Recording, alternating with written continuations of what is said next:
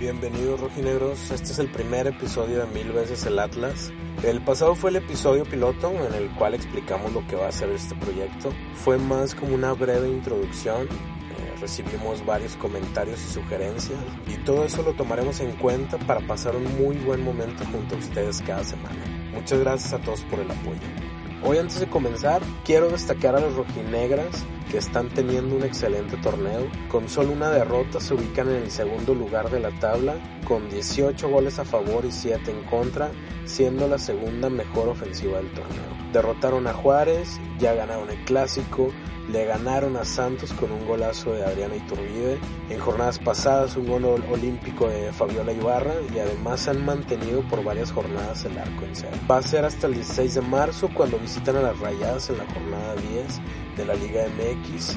Atlas es segundo y Rayadas tercero, va a ser un muy buen partido sin duda. Vámonos con este episodio número uno de Mil veces el Atlas Podcast.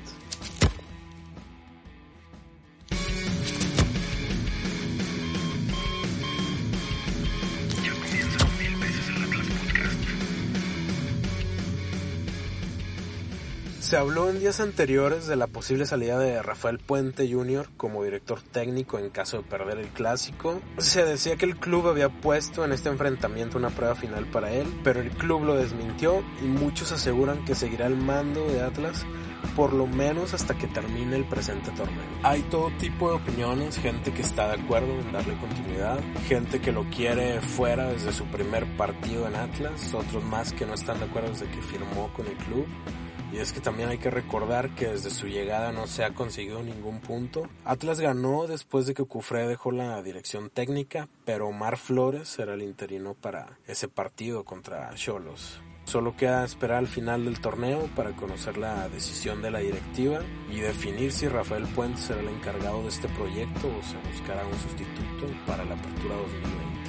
He recibido comentarios de muchas personas que opinan que lo ideal sería darle continuidad, que los resultados no van a llegar de la noche a la mañana, eso es claro. Todos sabíamos que esto tomaría tiempo, que varios clubes han tomado ese riesgo de dar continuidad a entrenadores durante varias temporadas para esperar resultados, pero claro que por la situación que atraviesa cada club es muy distinta. Y la de Atlas en este momento preocupa demasiado. Ahora con la derrota en el clásico, con pocas oportunidades de gol, penúltimo de la tabla y último en la porcentual.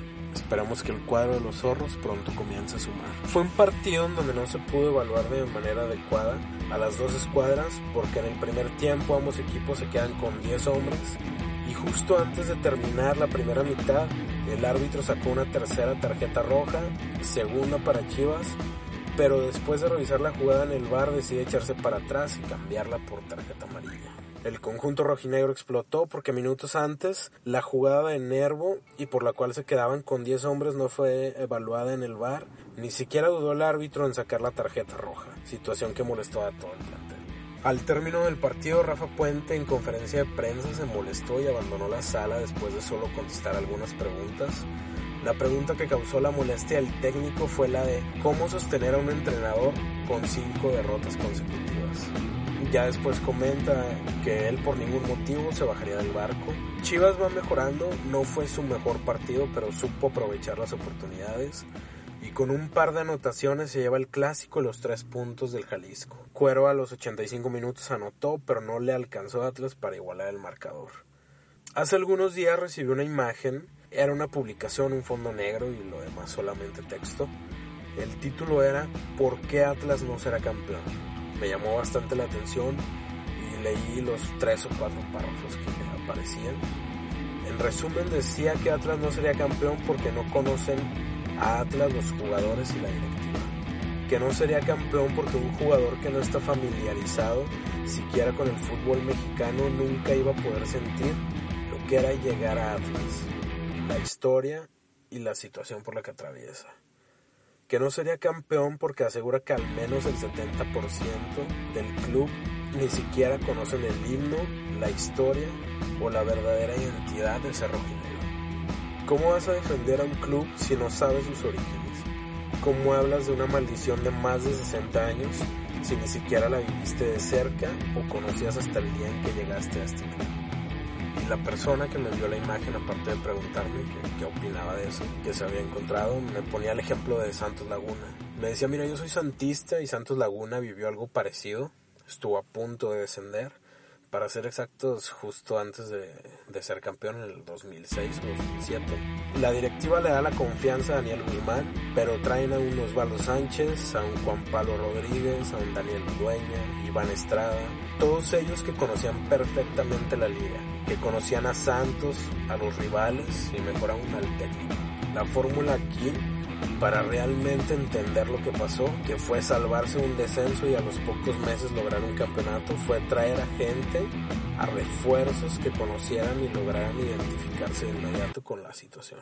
Todos ellos, como lo comentaba con experiencia en el fútbol mexicano, lo entendían, lo conocían, lo vivían antes de llegar a Santos. El proyecto funcionó perfectamente, Santos Laguna mostró otra cara, y aunque le costó salvarse el descenso, lo que pasó después ya todos lo conocemos. Llegó el título para los torneo. Me pregunta esta persona, entonces ¿por qué un club que vive problemas de descenso, que vive problemas de no levantar un título en años, buscaría en otro lugar que no fuera México a sus refuerzos? Me dice, no me cuestiono la calidad de cada uno de ellos, y creo que sería ilógico cuestionarla. Me cuestiono la falta de preocupación de una directiva con un club tan importante del fútbol mexicano con tanta historia y con tantas ganas de levantar una copa. ¿Qué opinan ustedes, Rogelio? Me gustaría conocer su opinión, qué piensas de cómo se manejó este tema, el proyecto como tal, los refuerzos y la postura actual del club. Comparte tu opinión con nosotros, ya sabes que actualmente estamos por Instagram, Facebook, Twitter, YouTube y Spotify. Y ahora voy a tocar otro tema que no es directamente de los rojinegros, porque aparte de ser un podcast de Atlas, también lo es para amantes del fútbol.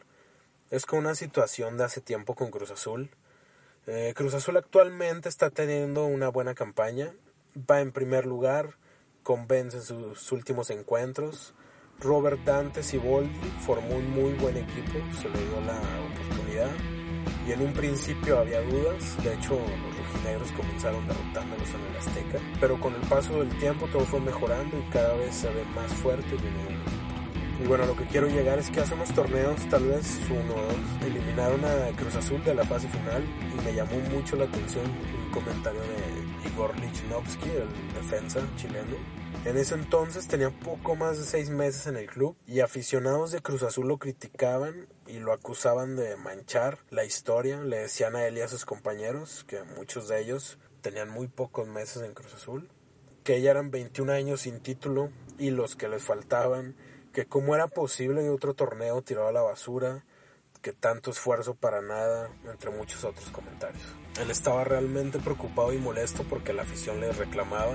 Él que tenía solo unos meses en el fútbol mexicano y solo unos meses de pertenecer y conocer a Cruz Azul, que aunque es uno de los clubes más grandes de México, pues el defensor tal vez no estaba enterado de la historia del club. Antes de llegar a ser jugador de la máquina o no conocía al club tantos detalles. Pero algunos aficionados a él y a otros jugadores de la máquina ya los estaban condenando. Los hacían parte de un fracaso y parte de la más grande preocupación que era no obtener un título en casi 21 años.